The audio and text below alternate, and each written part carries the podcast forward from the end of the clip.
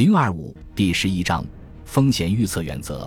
五月二十七日十三点五十二分，约克城号缓缓驶进珍珠港。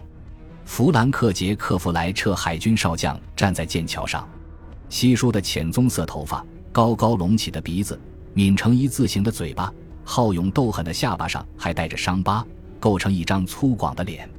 但是他那褐色的眼睛却敏锐而又欢快。饱满的天庭后面有一个讲求实际的头脑。要是穿上另一种蓝制服，他就很像是美国城市街区里一名体魄健壮、心地善良的爱尔兰血统的警察。在夜间，如果哪一家酒吧过分吵闹，他会温和地用警棍敲敲门以示警告；如果真的出了麻烦事，他会毫不客气地进行处理。弗莱彻是从艾奥瓦州参加海军的。他一九零六年毕业于安纳波利斯海军学校，曾先后在驱逐舰、战列舰和巡洋舰上服役多年，积累了丰富的经验。他还做过多种参谋工作。一九四二年一月十七日起，担任第十七特混舰队司令。弗莱彻赢得同事们的尊重，更多是因为他是个男子汉，而不是因为他是个将军。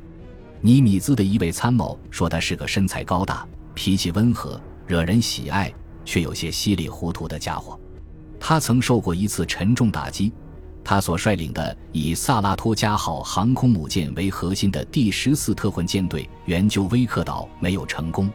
人们普遍认为，用海军上将莫里森的话说，威克岛之所以未能得救，原因既在于舰员的驾驶技术太差，又在于弗莱彻和排一的优柔寡断。此后几仗，弗莱彻虽打得不错。但并不十分出色。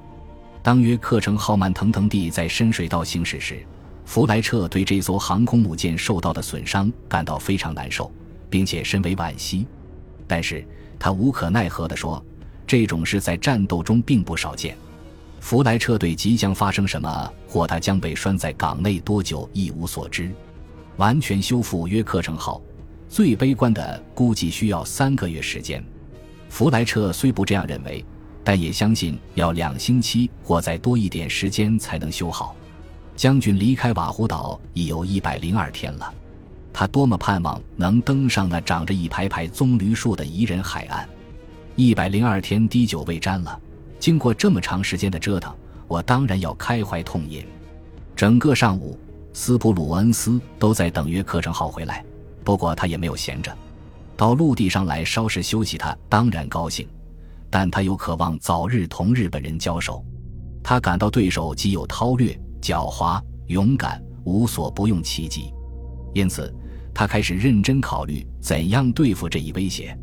十四点二十分，约克城号进港，正要减速进入第十六号泊位，一位参谋跑来告诉弗莱彻说：“尼米兹要见他。”弗莱彻点点头，却温和地回答说：“我得先去喝一口。”在那位下级看来。明智的军官是不会让四星上将干等着，自己却去悠闲自得的喝威士忌的。于是催促他：“将军，最好别这样。尼米兹上将要你马上去。”“不，我要先喝一口再说。”弗莱彻态度坚决。最后，他还是先去喝了酒。稍稍喝了些酒后，弗莱彻与好友第十七特混舰队巡洋舰分队司令威廉沃德史密斯海军少将。人称波科史密斯一起到了尼米兹的办公室，他们看到这位太平洋舰队总司令仍像往常那样镇定自若，身边只有他的参谋长德雷梅尔海军少将。使全体有关人员感到尴尬的是，弗莱彻必须对他在珊瑚海海战中的作战指挥向尼米兹做出解释，因为有人毫无道理地怀疑他作战不利。弗莱彻要求给点时间做准备。第二天上午，他列举种种事实，成功的为自己进行了辩护。尼米兹完全打消了疑虑，认为他作为第十七特混舰队司令是称职的。接着，尼米兹向弗莱彻简要介绍了当前战况。根据弗莱彻的回忆，当时的谈话大致如下：太平洋舰队司令说：“我们必须立即为你做出安排，派你到中途岛去。”中途岛。弗莱彻毫无思想准备，直愣愣地问：“是的，中途岛。”尼米兹立即答道：“日本人想夺取它，所以你得去。”事实上，他淡淡的继续说，他们对占领中途岛很有把握，甚至已经命令海军船厂的一名厂长于八月十二日上岛报道。尼米兹还说，日本人企图于六月三日或四日占领中途岛，只有一周时间了，没有多少时间为一场大海战做准备了。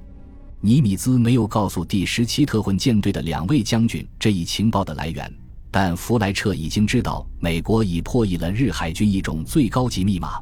头脑敏捷，早在一九一五年至一九一七年就是海军第一位密码分析专家的波克史密斯，这时也估计到华盛顿已经译解了敌人的密码。日军将至少有四艘航空母舰和一支实力雄厚的部队支援中途岛登陆作战。尼米兹继续说：“无论如何，美军必须守住该岛。太平洋舰队必须击退强大的日军舰队。”接着，尼米兹告诉弗莱彻和史密斯说：“哈尔西住院了，斯普鲁恩斯将接任第十六特混舰队司令，次日即将出动。”尼米兹要求他俩在斯普鲁恩斯出发前到办公室来和他一起研究敌情，制定计划。尼米兹本人给所有特混舰队。中队及分队指挥官的作战计划已经准备就绪。弗莱彻和斯普鲁恩斯的两支特混舰队需部署在中途岛东北方向日军搜索范围以外的海区，而美侦察机需自中途岛飞出七百海里，赶在航程短得多的日舰载机发现美航母前侦察出日航母的位置。这位太平洋舰队司令拟定了给各特混舰队司令的特别训令，在执行规定任务时。你们必须遵循风险预测原则，这一原则需理解为：若无把握使优势之敌遭受较之我更大的伤亡，则需避免暴露自己，免受其打击。尼米兹指示弗莱彻随约克城号出航，赶上斯普鲁恩斯，然后作为海上资历最深的军官，由他对这两支舰队实施战术指挥。一定要千方百计，靠自己运气，也靠上帝保佑。及时将约克城号修好，以便在战役打响之前能与斯普鲁恩斯会合。然而，说起来容易，做起来难。弗莱彻认为，要按时修复它，简直比登天还难。在珊瑚海海战中，他被打得遍体鳞伤。值得庆幸的是，主机没有损坏。约克城号的损伤来自五月八日从天而降的三颗炸弹，其中一颗与第一零八号构架稍前部。距中心平分线右舷六英尺六英寸处，直接命中飞行甲板，而后穿过飞行甲板、舰尾部下甲板、主甲板、第二甲板、第三甲板，在第一零七号框架附近第四甲板上方数英尺处的 C 四零二 A 号航空用品仓库内爆炸。这颗炸弹在下落过程中给航空母舰的结构造成了相当大的破坏，使数层舱壁和好几个弹簧门破裂。在舱体内撕了几个大口子，弹片和其他碎片四处乱飞，引起大火，并造成人员的伤亡。尽管这一击未使约克城号严重的失去战斗力，却使其航速降到二十五节。由于航空母舰的装甲不厚，只能靠速度来保护自己，因此速度的减低就大大降低了它的战斗力，影响了它的安全。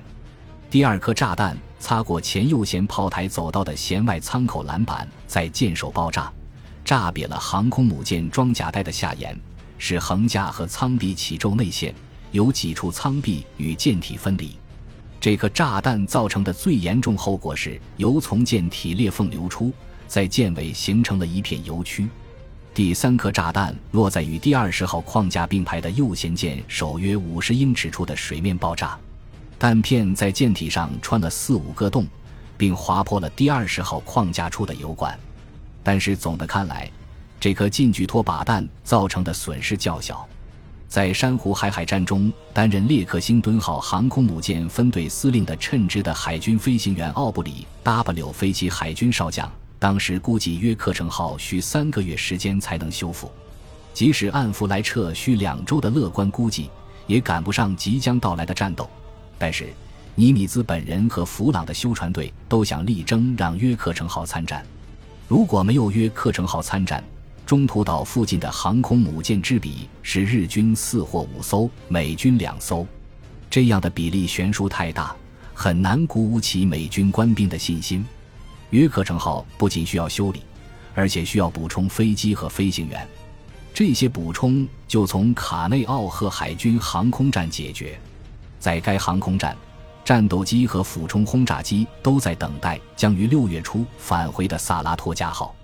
约克城号下锚的当天，萨拉托加号的战斗机中队 VF 三并入了约克城号的战斗机中队 VF 五，由后来成为四星上将的约翰·萨奇海军少校统一指挥。在此期间，弗莱彻和史密斯得到了短暂的休息，处理了积压数月的邮件。本集播放完毕，感谢您的收听，喜欢请订阅加关注，主页有更多精彩内容。